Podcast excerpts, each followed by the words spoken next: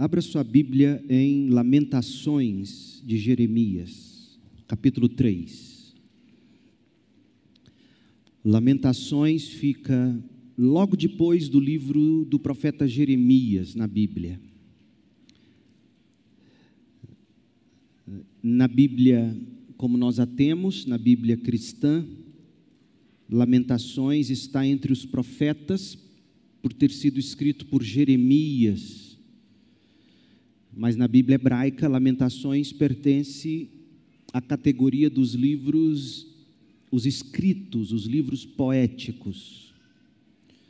Lamentações se encaixa na Bíblia hebraica juntamente com Salmos, Provérbios, ah, Eclesiastes e Cântico dos Cânticos. Mas na Bíblia cristã, por ser, digamos, a sequência do profeta Jeremias, nós temos este livro entre os profetas. Portanto, é importante isso, saber disso, porque o, o livro que leremos e estudaremos, ele é um livro que se encaixa dentro de uma categoria específica, um tipo específico de literatura, chamado poesia. Poesia de lamentação. Eu quero começar lendo com você Lamentações capítulo 3, do verso 19 ao 24. Talvez o trecho mais conhecido de Lamentações. Honestamente, talvez você só conheça um ou dois versículos destes que leremos de todo o livro de Lamentações. Lamentações 3,19, eu leio na NVT, nova versão transformadora. Como é amargo recordar meu sofrimento e meu desamparo. Lembro-me destes dias terríveis enquanto lamento minha perda. Ainda ouso, porém, ter esperança, ou buscarei trazer à memória o que me dá esperança. Ainda ouso, porém, ter esperança quando me recordo disto: o amor do Senhor não tem fim, Suas misericórdias são inesgotáveis, grande é Sua fidelidade. Suas misericórdias se renovam cada manhã digo a mim mesmo, prego a minha própria alma, o Senhor é minha porção, por isso esperarei nele. Esta é a palavra do Senhor. Embora não se lembre disso, o primeiro som que você emitiu quando saiu dos confins silenciosos dos confins quentinhos, aconchegantes. Quando você saiu dos confins bem protegidos do útero de sua mãe, o primeiro som que você emitiu, que eu emiti, foi o som de um lamento. A gente não lembra disso, mas foi o nosso primeiro som. Você veio à luz brilhante, você veio à luz incômoda aos olhos de quem ainda não havia respirado o ar deste mundo frio, deste mundo doloroso em que vive agora, e a primeira coisa que você fez foi chorar, lamentar. Ninguém precisou ensinar você a lamentar. Porque lamentar e chorar é parte natural, gente, do tecido deste mundo devastado. Ser humano é lamentar. É com lágrimas e choro que a gente entra no mundo, e lágrimas e choro são o que marcam a reunião de familiares e, e de amigos no nosso funeral. Embora a gente busque recordar, cultivar e guardar as boas lembranças do ente querido que morreu, a bem da verdade é que a morte arrancou de nós mais uma pessoa amada da gente. E essa perda é e sempre será chocante, dolorosa, inevitável. E por isso lamento o choro. Eu nunca saí de um funeral pensando, ah, é assim que a vida deve ser. Em vez disso, sempre saio de funerais balançando a cabeça e, e me lembrando sobre a brevidade da vida e lamentando a dor que faz parte do nosso existir. Todos nós já provamos disto. A vida é cheia de lamentos do início ao fim. Veja, eu sou pastor e neste ano, Deus permitindo, eu vou completar 24 anos de ministério pastoral. No dia 1 de novembro de 1998, eu fui consagrado aqui nesta igreja. Ano que vem, eu faço 25 anos se eu viver até lá. Ano que vem, eu farei 50 anos, eu serei um coroa. Se eu fizesse um balanço destes anos de cuidado pastoral, sabe qual é a conclusão a qual eu chegaria? O sentimento com o qual eu mais lidei em todos os dias de trabalho foi, adivinha? A dor. E a emoção com a qual eu mais me deparei no trabalho, seja no meu gabinete pastoral ou em algum aconselhamento, adivinha qual foi essa emoção? O choro. A dor e o choro são companheiros inseparáveis do pastor.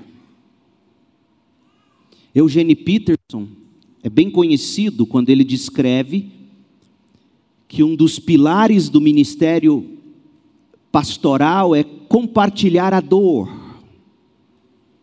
Eugene Peterson coloca desta maneira, abre aspas, entre outras coisas, o pastorado, ouça, você que considera o ministério, preste atenção nisso. O pastorado é a decisão de lidar nos termos mais íntimos e pessoais com o sofrimento. Tem gente que pensa que pastorado é só pregar mas é ter que lidar nos termos mais íntimos e pessoais com o sofrimento. Peterson continua dizendo: Isso não significa que vamos tentar encontrar formas de minimizar a dor ou achar caminhos que evitem a dor. O objetivo maior não é tentar explicar o sofrimento, nem procurar uma cura para o sofrimento. A tarefa do pastor é se envolver-se com o sofrimento, Trata-se de uma decisão consciente, deliberada, de mergulhar na experiência dos que sofrem. Essa disposição tem sua origem e se encontra por completo nos textos das Escrituras que moldam o ministério pastoral. Fecha aspas. Além das dores dos outros, eu, pastor, pastor Leandro, também lido com as dores da minha família, por exemplo. Com as minhas próprias dores, obviamente. Eu também choro, eu também lamento, tanto interna quanto externamente, tanto pra, lamento e choro tanto por mim mesmo quanto por outras pessoas. Mas sabe o que mais me impressiona nisso tudo, gente? Eu tenho aprendido, e talvez você também, que embora chorar seja muito natural e fácil, lamentar não é assim tão natural para o ser humano. Chorar é fácil, lamentar é difícil. Agora, eu falo do tipo de lamento que é bíblico, do tipo de lamento que é honesto, do tipo de lamento que é redentor. Chorar é fácil, lamentar nem sempre, até para o crente. Sendo honesto com vocês, há algo no lamento que a princípio me deixa desconfortável e até mesmo assustado.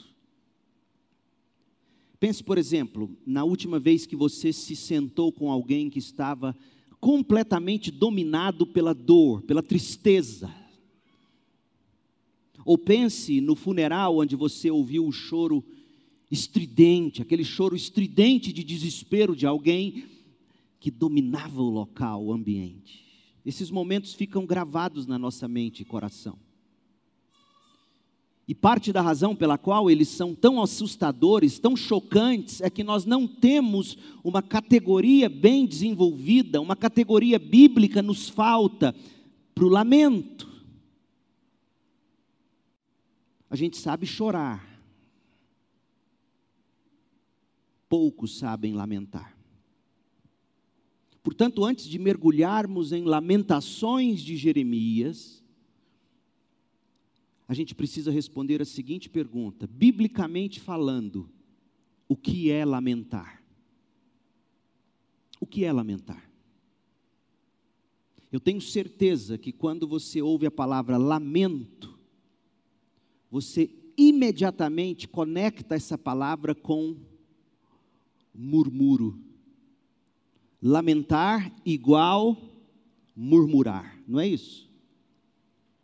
Lamento não é murmúrio, biblicamente falando.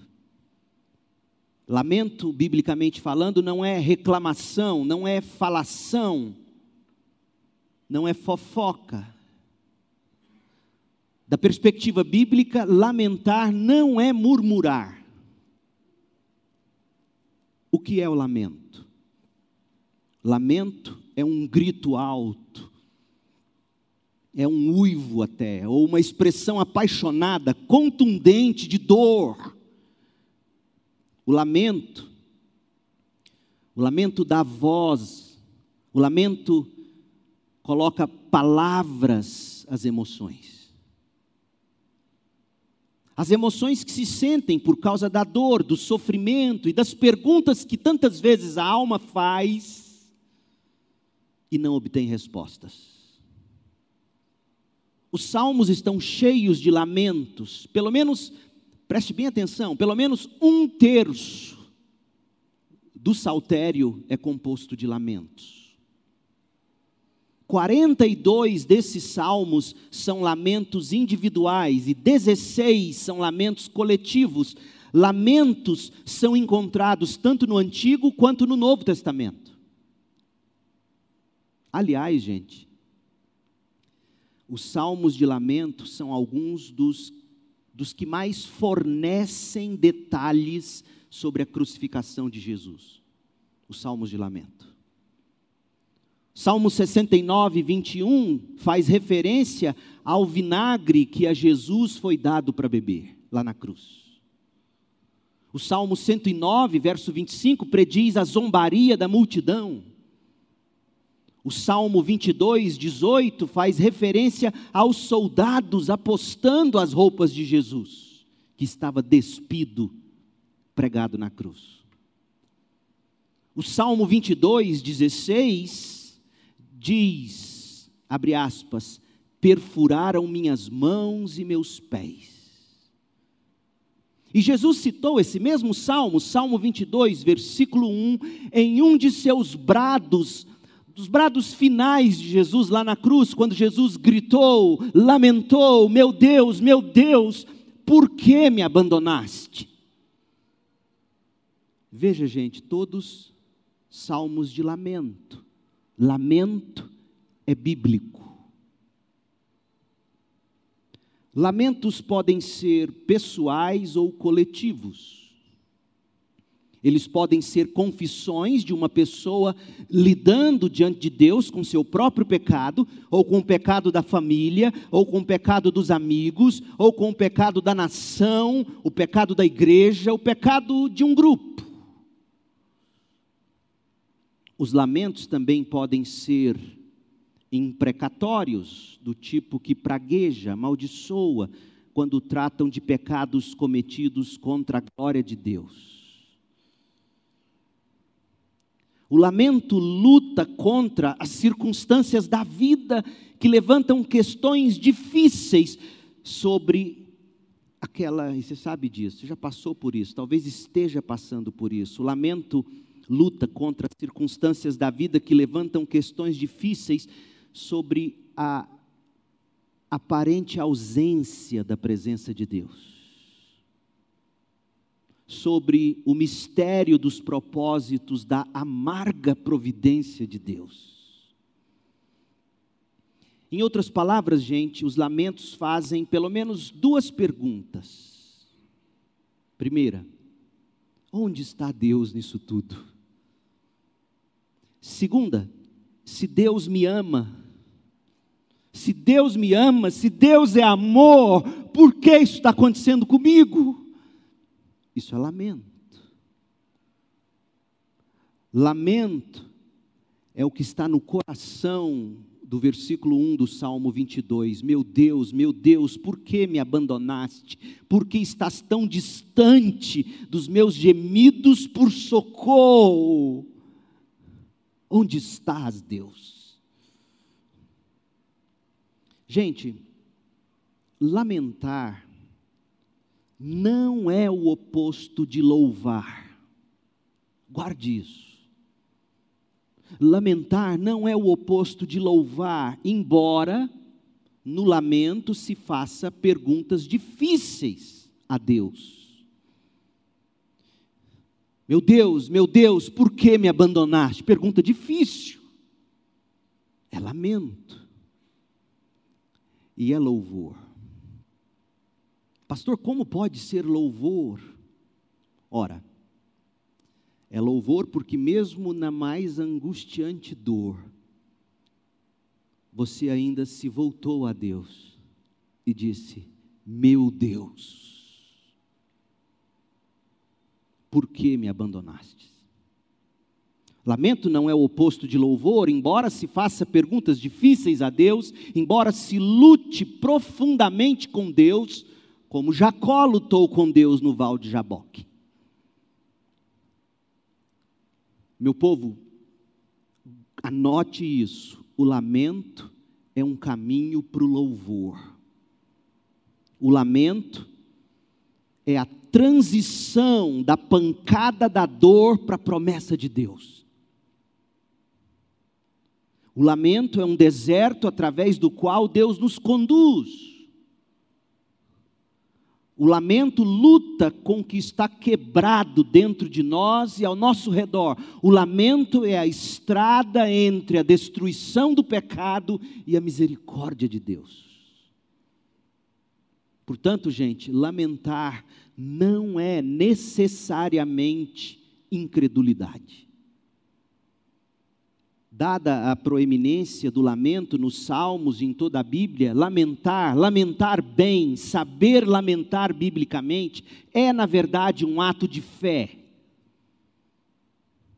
Se não fosse, não teríamos os salmos, um terço deles são lamentos.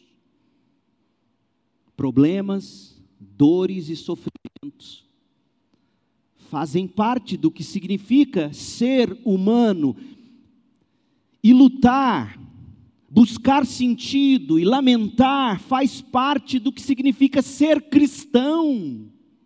Escutou isso? Problemas, dores e sofrimentos fazem parte do que significa ser humano.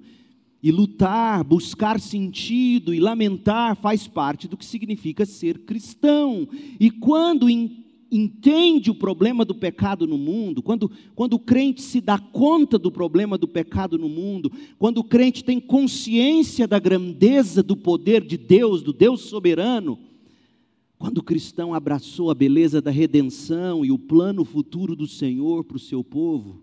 Então, quando o crente junta tudo isso, o amor de Deus, a justiça de Deus, o poder de Deus, a soberania de Deus, quando essa teologia está plenamente equilibrada na cabeça e no coração do crente, e ele olha e vê sofrimento no mundo, ele lamenta.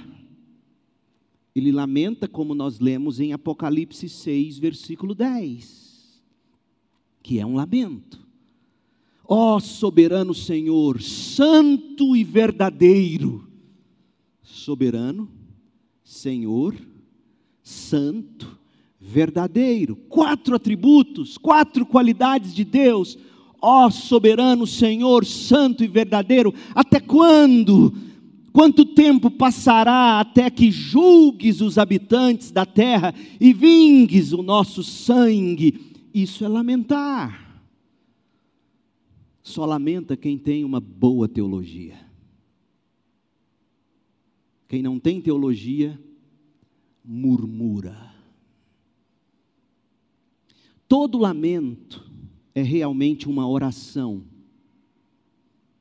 É o clamor de um coração ferido, o lamento é o grito de um coração confuso, o lamento é a fala de alguém cheio de dor, mas crente. Crente em Jesus Cristo. O lamento é um ato de fé pelo qual resistimos à tentação de parar de falar com Deus. Escute isso. Quando a gente está sofrendo, a tentação é virar as costas para Deus, amargurar-se com Ele. O lamento, portanto, é um ato de fé é a forma de linguagem que a alma encontrou e que Deus mesmo deu à alma. A forma de linguagem que a alma encontrou para continuar falando com Deus, resistindo à tentação de parar de falar com Deus porque estamos zangados ou desencantados com Deus. Percebe o valor do lamento? Os lamentos expressam a Deus o que Deus já sabe sobre o nosso coração ferido. Por isso é que digo, gente, chorar é inerentemente humano. Lamentar é inerentemente cristão. Algo que, que nós temos feito bastante nos últimos tempos é lamentar desde que começou a pandemia, principalmente. Mas será que nós estamos lamentando biblicamente, corretamente? Nós estamos lamentando, escute, nós estamos lamentando como nação, como igreja evangélica brasileira, como povo de Deus, nós estamos lamentando ou nós estamos murmurando? A gente precisa checar. Se nós já lamentávamos bastante, desde que estourou a pandemia, nós nos tornamos peritos em lamentações. E eu não estou sendo insensível, não, gente, não é para menos, eu sei. Quantas perdas. Famílias inteiras morreram nessa pandemia. Quantas perdas, quantas desgraças, quantos desgovernos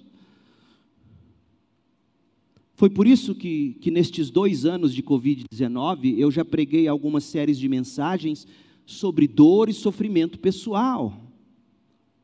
Dentre outros temas, primeiro eu fiz uma série sobre o livro de Joel, que deu à luz o meu primeiro livro, A Mão de Deus ao Dedo do Diabo. Segundo, eu preguei sobre os combates da alma, lidando com questões tais quais o medo, a ansiedade, a culpa, a tentação, e mais recentemente eu preguei no livro de Jó.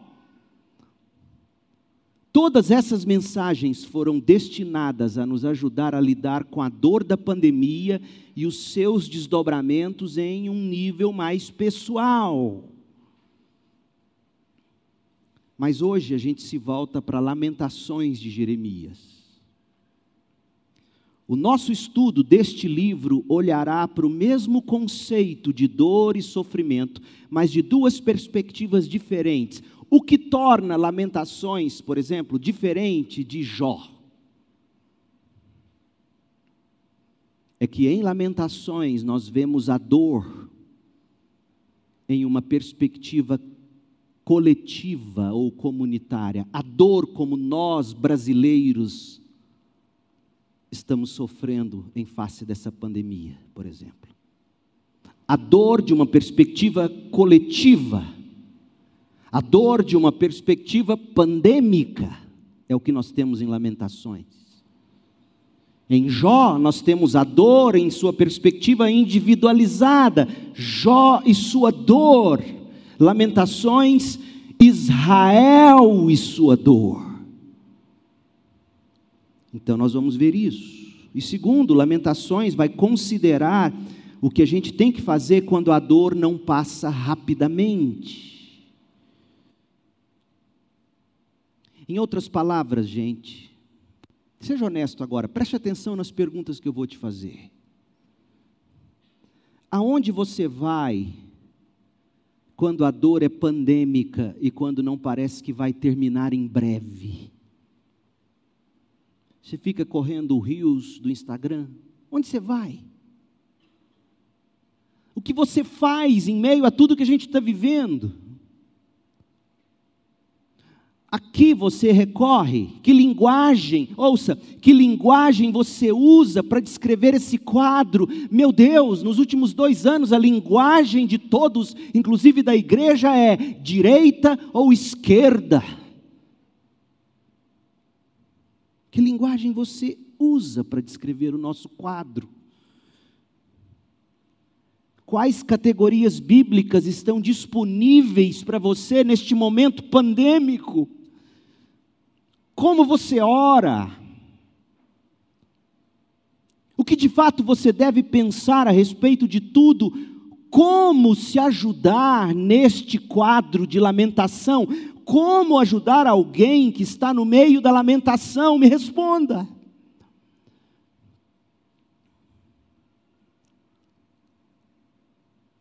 E aqui não é uma crítica, mas uma constatação. Há inclusive pastores que não sabem como ajudar. Eu recebi mensagem esses dias de um pastor pedindo para mim uma indicação bibliográfica, porque ele precisava saber como visitar e aconselhar idosos, e ele não sabia. Se um pastor não sabe, imagina o povo de Deus comum. Então, essas são algumas das perguntas que nós buscaremos responder nesta série de sermões.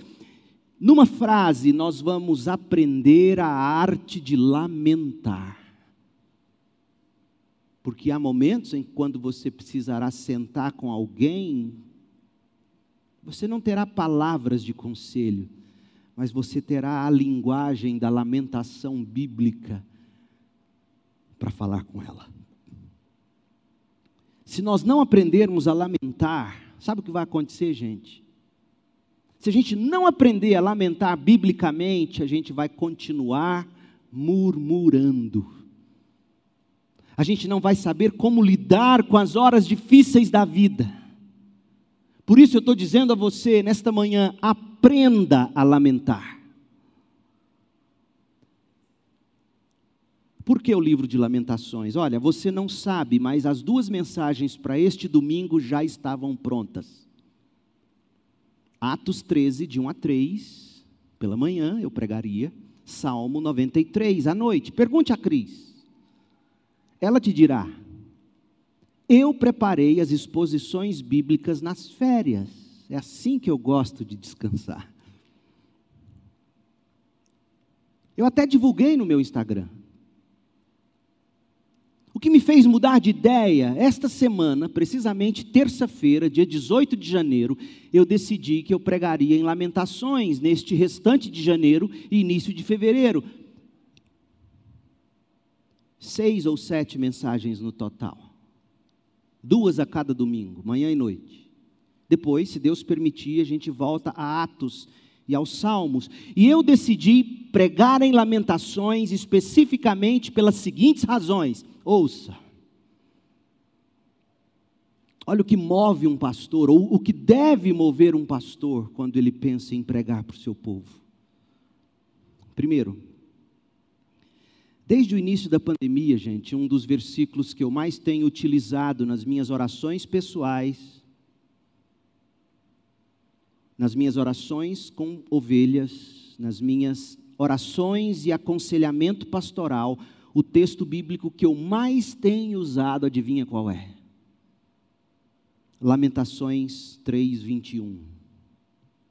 Que na Almeida, revista atualizada, se lê: Quero trazer à memória o que me pode dar esperança. E na NVT diz: Ainda ouso porém ter esperança.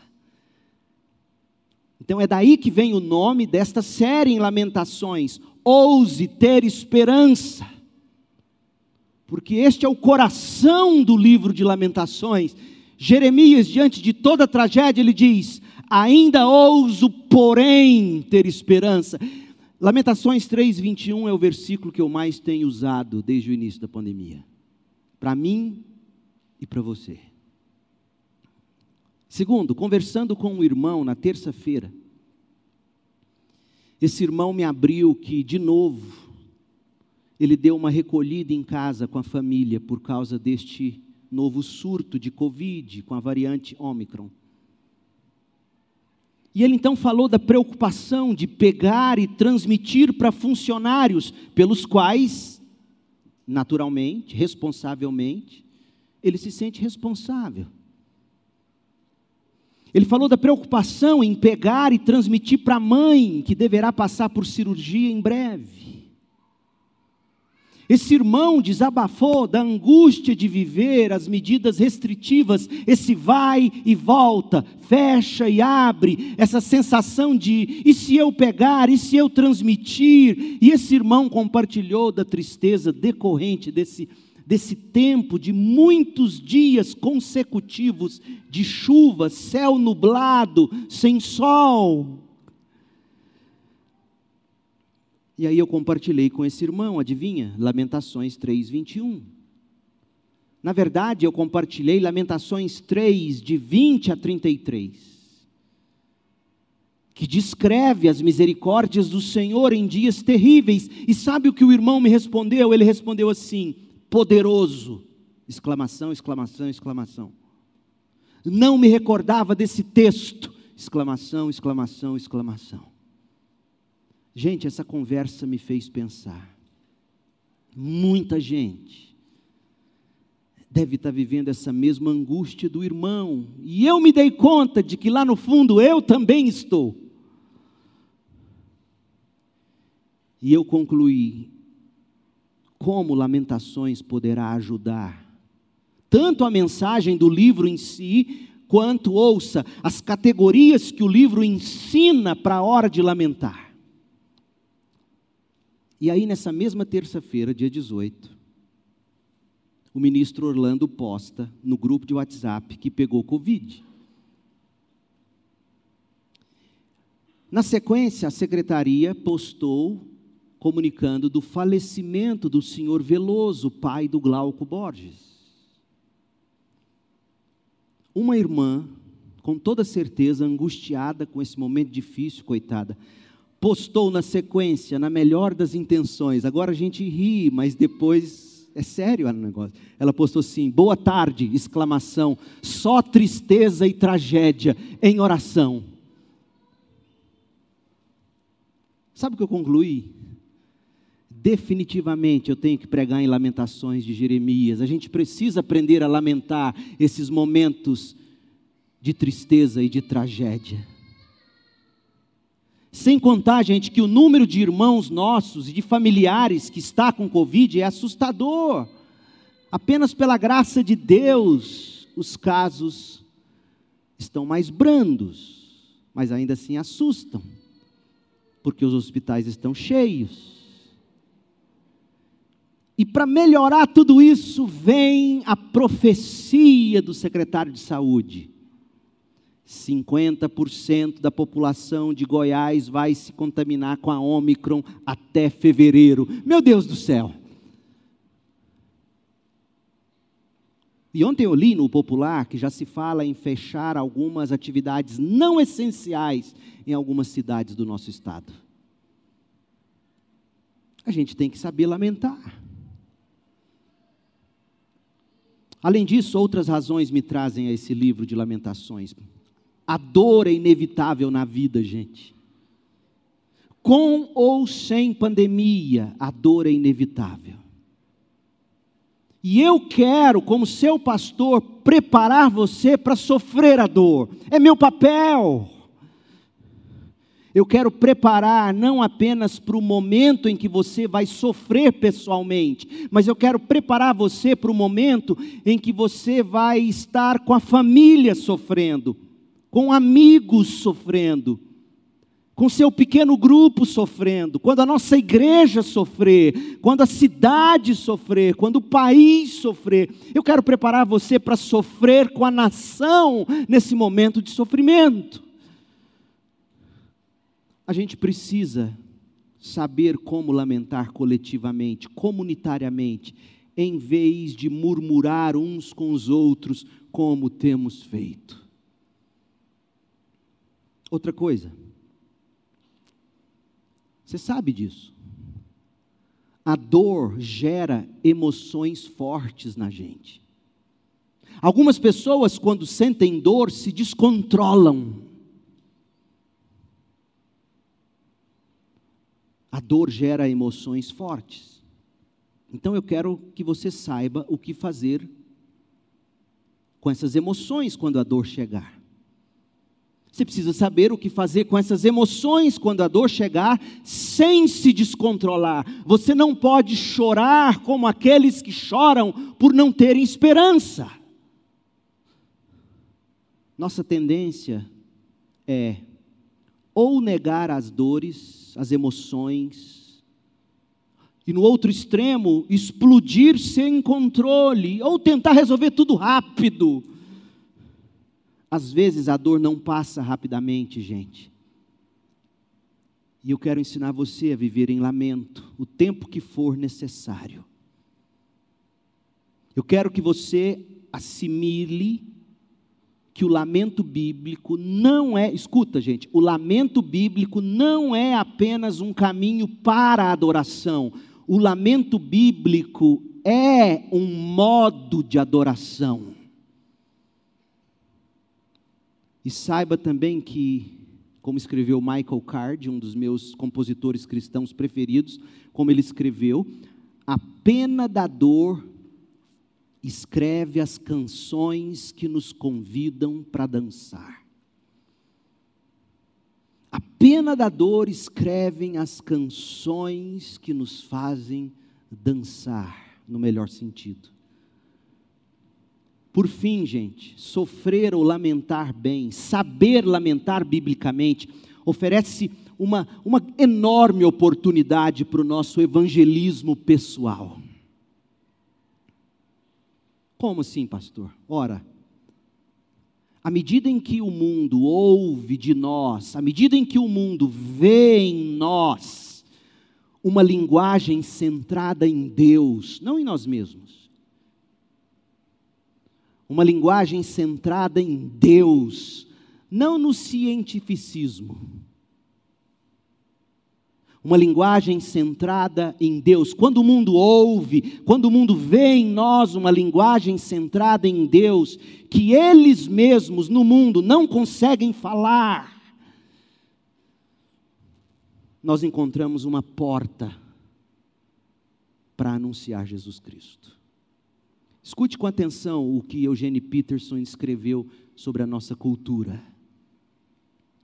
Uma das razões pelas quais as pessoas se sentem desconfortáveis com as lágrimas e a visão do sofrimento, é que essa visão é um ataque blasfemo à sua superficialidade americana, ocidental, precariamente mantida de busca de felicidade. O mundo vive disso, de busca de felicidade. E quando essa busca dá de cara com lágrimas e dor e choro e lamento, ela fica desconfortável.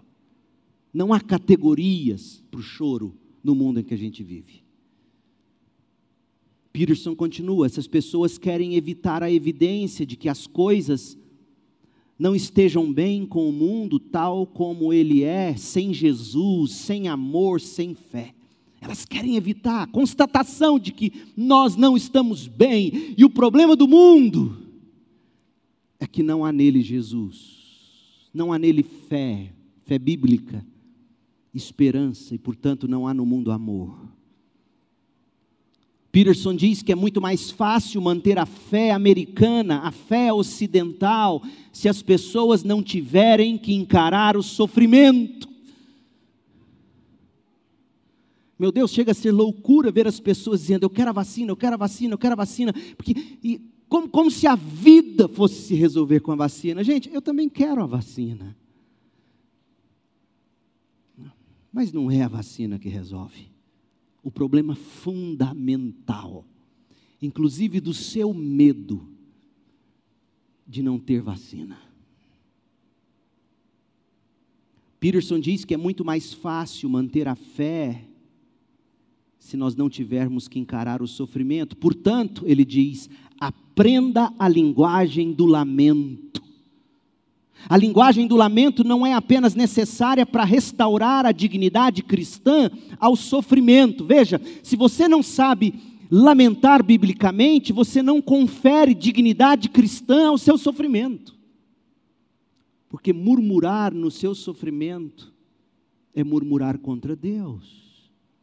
Mas saber lamentar no seu sofrimento é conferir dignidade a linguagem do lamento é necessária também para fornecer um testemunho cristão para um mundo que não tem linguagem para e, portanto, é alheio às glórias do deserto e da cruz. Fecha aspas. E a espiritualidade do povo de Deus é uma espiritualidade desenvolvida nos desertos da vida.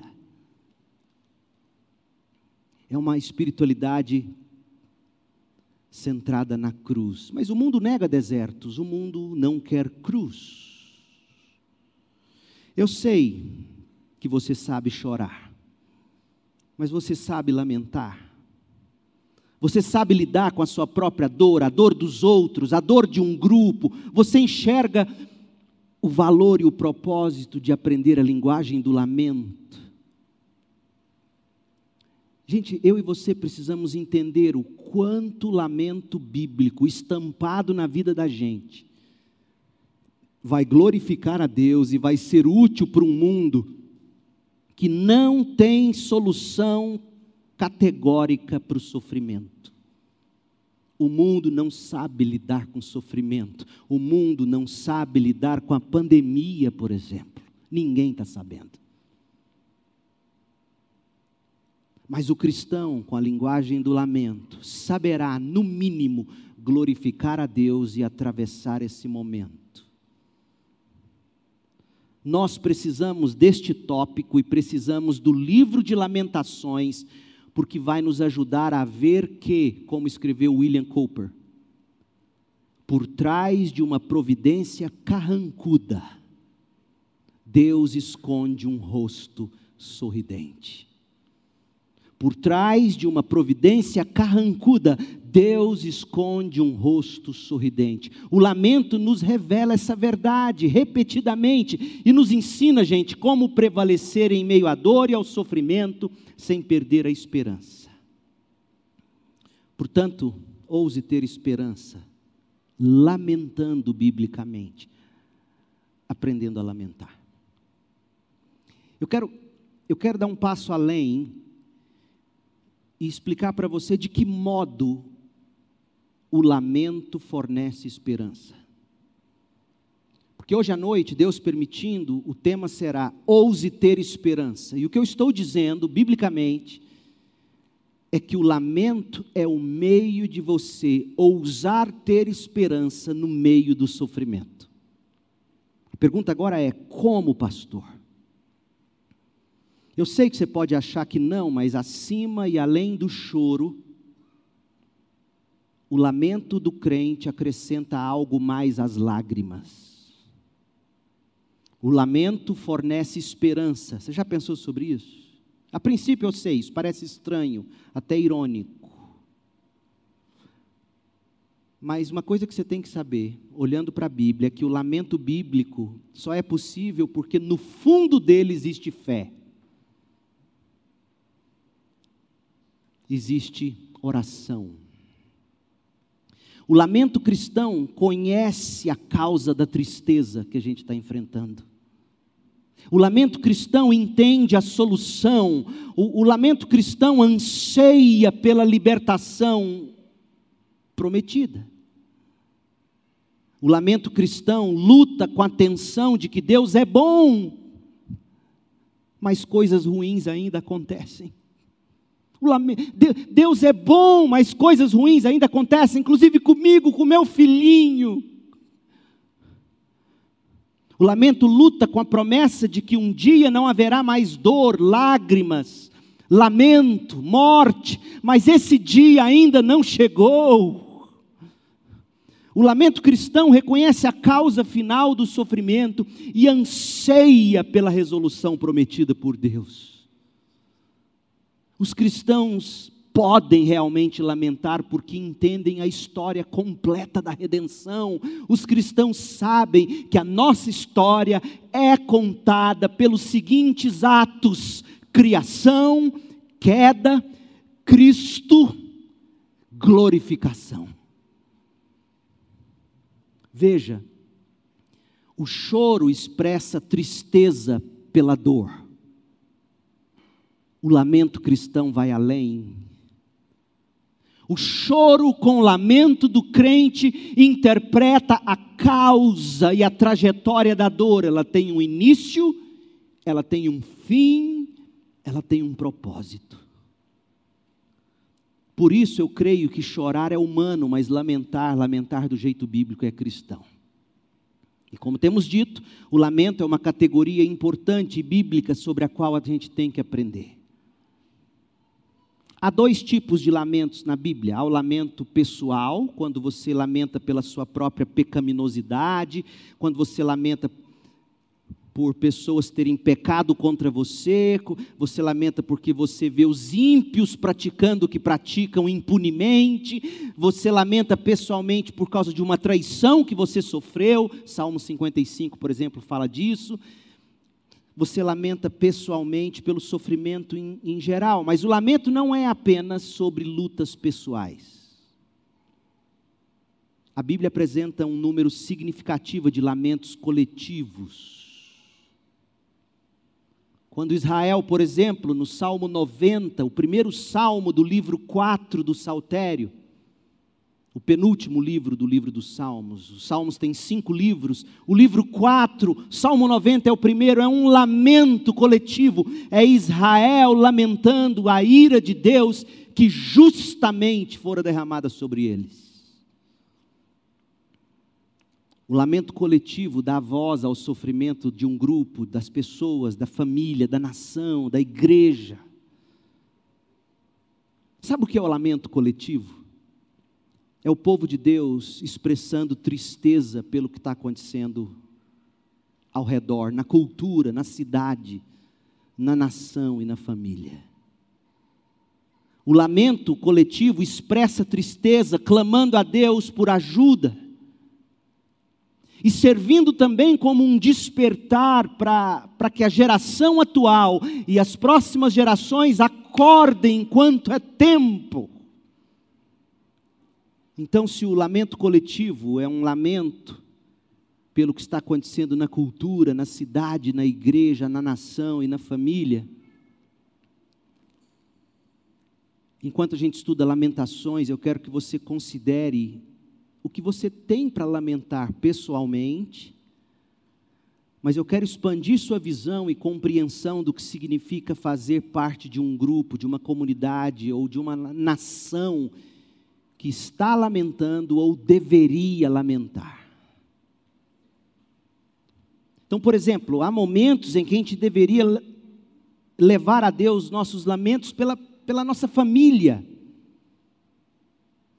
pela nossa igreja, pelo, pelo, nosso país, em outras palavras, preste atenção no que eu quero dizer, deixa, deixa ilustrar isso. Quais emoções,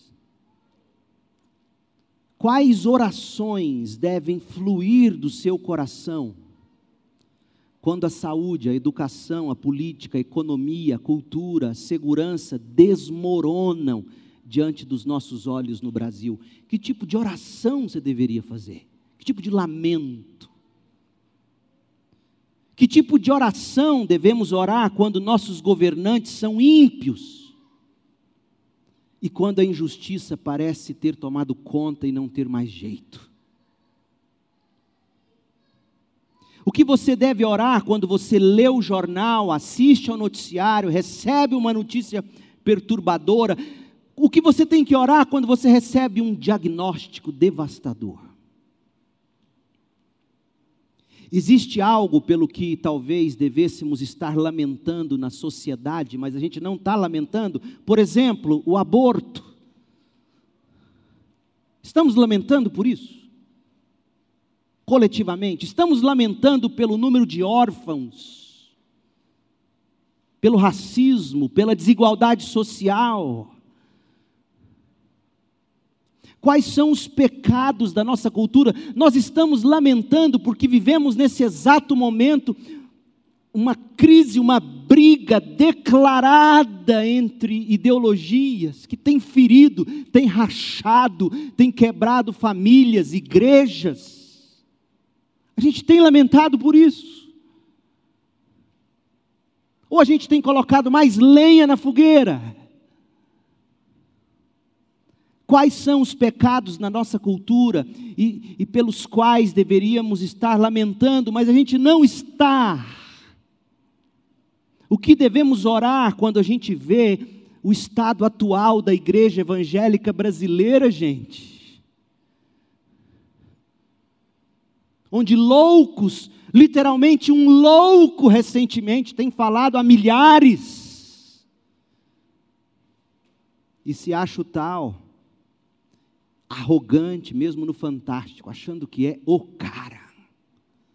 É um louco. O que devemos orar quando a gente vê o estado atual da igreja evangélica brasileira, gente? Pelo que a gente deve lamentar, mas a gente não está lamentando. Deixa eu te dizer uma coisa: a igreja evangélica brasileira e até igrejas da nossa convenção perdeu o evangelho. Hoje é evangelho de prosperidade, é evangelho que traz prosperidade, é evangelho de autoajuda, é evangelho de autoestima. Meu povo, pelo que deveríamos lamentar na igreja evangélica brasileira, mas nós não estamos lamentando coletivamente. Chorar é humano, lamentar é cristão. E se o cristianismo é capaz de interpretar corretamente a dor e o sofrimento, então a gente deve não apenas lamentar nossas dores e nossas tristezas pessoais, mas a gente tem que interpretar e lamentar as dores e as tristezas dos outros, da igreja, da cidade, do país. Aqueles que entendem a natureza do pecado e o plano de redenção devem saber lamentar muito mais do que apenas pelas suas próprias dores. A gente tem que conhecer a linguagem do lamento coletivo e a gente tem que falar essa linguagem. Jesus soube lamentar, e eu encerro com Jesus. Jesus, gente, falava a linguagem do lamento. Você se lembra? Jesus lamentou lá no Getsemane. Quando Jesus estava profundamente angustiado, Mateus 26, 38. Antes ele tinha levado Pedro, ele tinha levado os dois filhos de Zebedeu e começou a ficar triste, angustiado. E Mateus 26, 38, ele lamenta. E como a gente sabe que ele lamenta? Ele lamentou em voz alta. Os discípulos ouviram o lamento. Pedro, Tiago, João, eles ouviram o lamento, eles contaram para os demais discípulos. Mateus registrou isso porque ouviu da boca de Pedro, Tiago e João que ouviram Jesus lamentando lá no Getsemane. E eis o lamento de Jesus: minha alma está profundamente triste a ponto de morrer. Já pensou se eu chegasse aqui no púlpito e dissesse isso? Pelo amor de Deus, vamos dar uma licença para pastor, psiquiatra, remédio. Ele... minha alma está profundamente triste a ponto de morrer. Fiquem aqui, vigiem comigo. E aí ele se avançou um pouco, curvou-se com o rosto no chão e orou e lamentou: Meu pai, se for possível, afasta de mim este cálice, contudo, seja feita a tua vontade, não a minha. Jesus lamentou no Getsemane. Ele fez a mesma coisa a segunda vez, no verso 42, ele fez a, a mesma coisa. A terceira vez, no verso 44. E no 44 diz assim, de Mateus 26, foi orar pela terceira vez, dizendo novamente as mesmas coisas. Ele lamentou três vezes. Sabe qual foi o fruto desse lamento? E é isso que a gente não percebe. Esse lamento deu força para Jesus dizer e fazer o que nós temos aqui no verso 46. Veja, no verso 38 ele diz: Minha alma está profundamente triste a ponto de morrer. Uma pessoa assim, num estado natural, ela fica na cama, prostrada, ela não come, ela não tem sede, ela, ela ela se prostra, está profundamente triste a ponto de morrer. Mas no verso 46, Jesus diz assim: Levantem-se e vamos, meu traidor chegou. Onde Jesus encontrou força? Em Deus, no Pai, através do lamento. Jesus lamentou no Getsemane e o seu lamento o sustentou aos pés do Pai, até que chegasse a hora de ele, Jesus, se entregar ao traidor. Você pode achar que não, mas não despreze o lamento bíblico. O lamento bíblico te fortalece, te sustenta aos pés de Deus. Jesus também lamentou na hora mais escura da vida dele, lá na cruz. Veja comigo, Mateus 27. Mateus 27, 45, ao meio-dia, desceu sobre toda a terra uma escuridão. Essa escuridão não era apenas física, ela era também na alma de Cristo. Não porque ele tivesse pecado, mas porque já pesava sobre ele o pecado de todos que creriam nele, ou que creram nele. Ao meio-dia desceu sobre toda a terra uma escuridão que durou três horas. Por volta das três da tarde, Jesus lamentou, Jesus clamou em alta voz: Eli, Eli, lama sabachthani, que quer dizer: Meu Deus, meu Deus, por que me abandonaste? Alguns dos que estavam ali pensaram que Jesus estivesse chamando o profeta Elias. Um deles correu ensopou uma esponja com vinagre e a ergueu num caniço para que Jesus bebesse. Os outros, porém, disseram: Esperem, vamos ver se Elias vem salvá-lo. Agora ouça o verso 50. Então Jesus clamou em alta voz novamente, Jesus lamentou novamente, e não deixe de observar o que vem a seguir. Tendo ele lamentado, falado, gritado em alta voz novamente, o que ele fez em seguida? Ele entregou o seu espírito. Ou seja, Jesus lamentou na cruz e o lamento de Jesus o sustentou nos braços do Pai, até que chegasse a hora de ele mesmo entregar o seu espírito ao Pai. O seu lamento é o que vai te sustentar nos braços de Deus nas horas mais escuras da sua vida. Aprenda a lamentar, crente. Mas não foi só isso, não. Durante o ministério de Jesus, ele lamentou sobre Jerusalém. Mateus 23, 37. Jerusalém, Jerusalém, cidade que mata os profetas e apedreja os mensageiros de Deus, quantas vezes eu quis juntar seus filhos como a galinha protege os pintinhos sob as asas, mas você não deixou, e agora sua casa foi abandonada, está deserta, pois eu lhe digo: você nunca mais me verá, até que diga: Bendito é o que vem em nome do Senhor. Meu povo, esse lamento, longe de estar atestando que o Senhor não é soberano na salvação das ovelhas, quando Jesus diz, mas vocês não quiseram, longe de estar comprovando que a soberania de Deus tem limitações em face do livre-arbítrio do homem, porque não é disso que trata esse texto. Esse lamento de Jesus, de fato, está declarando o que muito bem escreveu John MacArthur.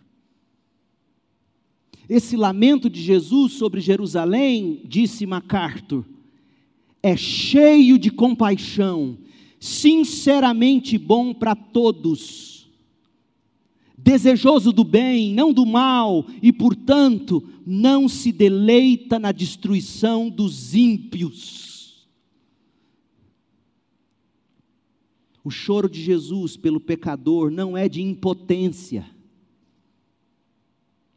O choro de Jesus é de compaixão. O soberano Cristo, com efeito, chora e lamenta pela dureza do coração dos pecadores que se recusam a render à sua graça.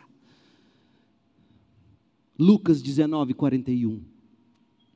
Quando Jesus se aproximou de Jerusalém e viu a cidade, começou a chorar, começou a lamentar, dizendo: Como eu gostaria que hoje você compreendesse o caminho para a paz, disse Jesus. Agora, porém, isto está oculto aos seus olhos. Chegará o tempo em que seus inimigos construirão rampas. Jesus estava falando do ataque liderado por Tito de Roma, que destruiu Jerusalém e o templo no ano 70 depois de Cristo.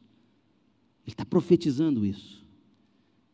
Jesus lamenta, porque ele diz: Olha, vocês se recusam a se converter a mim, do mesmo modo que aquele povo dos dias de Jeremias se, se recusaram em se converter ao Deus Todo-Poderoso de Israel, e aí vieram os babilônios e devastaram Jerusalém. Virão os romanos e devastarão vocês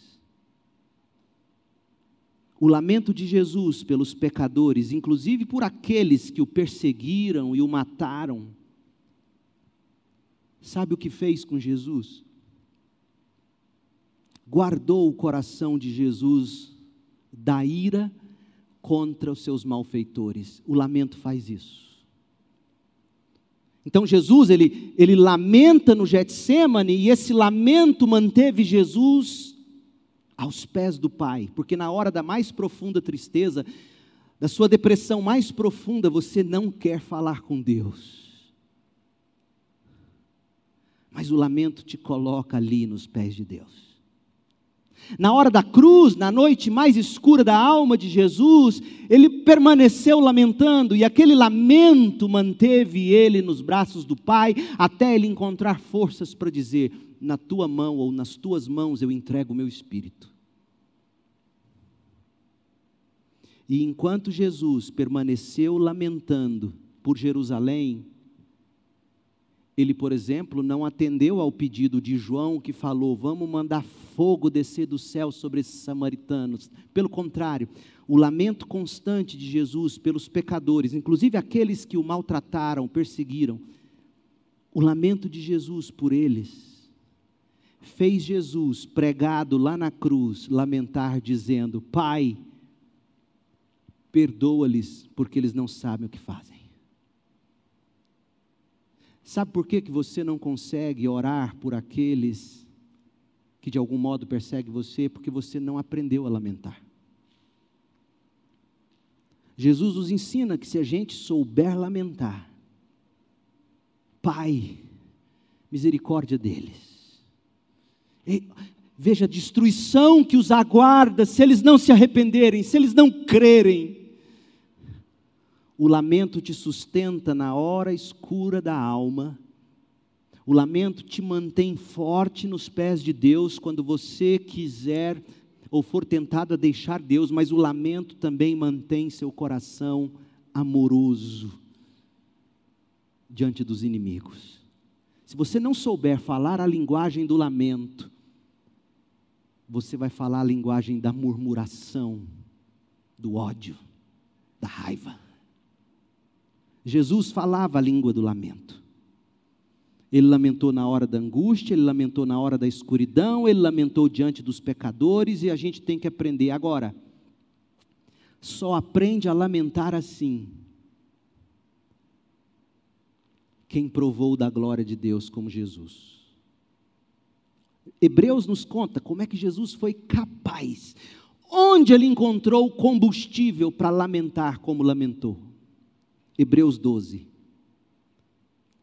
E Jesus aqui nos ensina, a palavra de Deus nos ensina onde você vai achar combustível para você lamentar pelos que te perseguem, sem você odiá-los a lamentar pelos de direita, sem odiá-los, a lamentar pelos de esquerda, sem odiá-los, a lamentar pelo Bolsonaro, sem odiá-lo, a lamentar pelo Lula, pelo Moro, pelo Biden, quem for, pela nova ordem mundial, sem odiá-los, lamentar, sem ódio. Como você encontra força para isso? Hebreus 12, 2. Mantenhamos o olhar firme em Jesus, o Autor e aperfeiçoador da nossa fé. Por causa da alegria que o esperava, ele lamentou. Ele suportou a cruz sem se importar com a vergonha. E agora ele está sentado no lugar de honra à direita do trono de Deus, Pensem em toda a hostilidade que ele suportou dos pecadores, desse modo vocês não ficarão cansados nem desanimados. Fixe seus olhos em Jesus.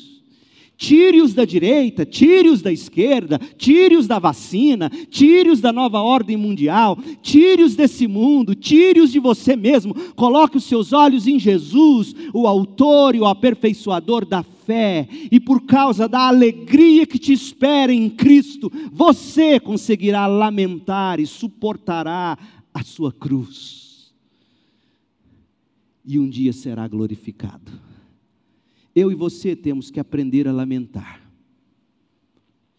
Que tal a gente começar olhando para Jesus, o autor e o aperfeiçoador da fé? Termino dizendo: Busque em Cristo fé. Coloque em Cristo sua fé. Sustente a sua fé na esperança da vida eterna. Se você se curvar a isso, você conseguirá dizer o que Jeremias disse em Lamentações, e eu, ter, eu termino com essas palavras, Lamentações 3, 19 a 24.